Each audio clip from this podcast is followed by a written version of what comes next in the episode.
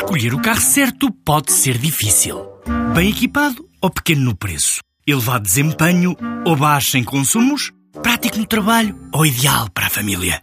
Quando há um Dacia que é tudo isto e é também o número 1 um em preço, a decisão não podia ser mais fácil. Descubra a gama Dacia Docker a partir de 10 mil euros. Preço para Docker Van Essential 75 cavalos, válido até 31 de 10 de 2018, com entrega em Portugal Continental. Limitado ao estoque existente. Número 1 um em preço base no mesmo segmento. Não inclui despesas de legalização, averbamento e de transporte. Saiba mais em dacia.pt.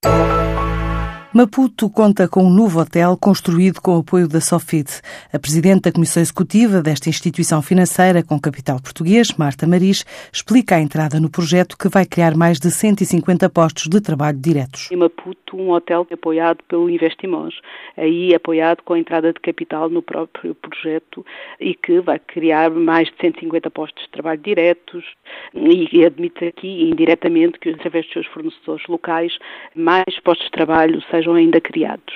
Portanto, este é o género de projetos que a Sofid gosta e que apoia. Para já, a Sofid entra com 30% do capital num projeto com valor superior a um milhão de euros. Apoiou com capitais porque gera um fundo português de apoio ao investimento em Moçambique e, portanto, colocou capitais no próprio projeto mas digamos que o projeto, se não me engano, nós entramos com 33% e andará na volta de 1 milhão e meio, 2 milhões de euros. Este é apenas um dos projetos que a Sofid está a apoiar em países em vias de desenvolvimento e fora do arco da OCDE. Como um banco de desenvolvimento apoia essencialmente setores como as infraestruturas, infraestruturas entenda-se água, saneamento, energia, transportes, educação, saúde, portanto, sempre com este cariz de desenvolvimento sustentável, a criação de postos de trabalho, transferências de know-how, substituição de importações locais. A Sofid tem como acionista o Estado português, tutelado pelo Ministério dos Negócios Estrangeiros, e assume um caráter de instituição financeira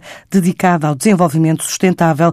Conta com outras 15 instituições como parceiras na Europa.